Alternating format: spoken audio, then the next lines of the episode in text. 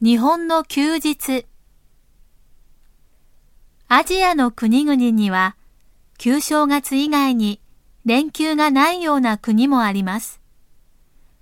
しかし日本にはだいたい1年に3回連休があります。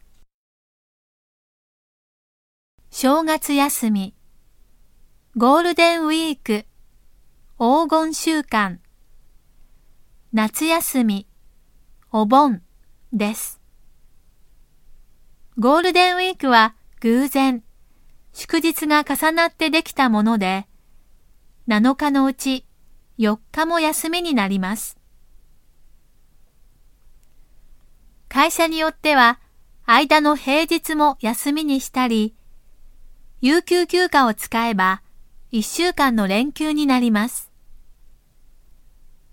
日本の祝日は、アジア諸国の平均よりも多く、勤務時間も短いです。しかし、ヨーロッパの休みはアジアよりももっと多いです。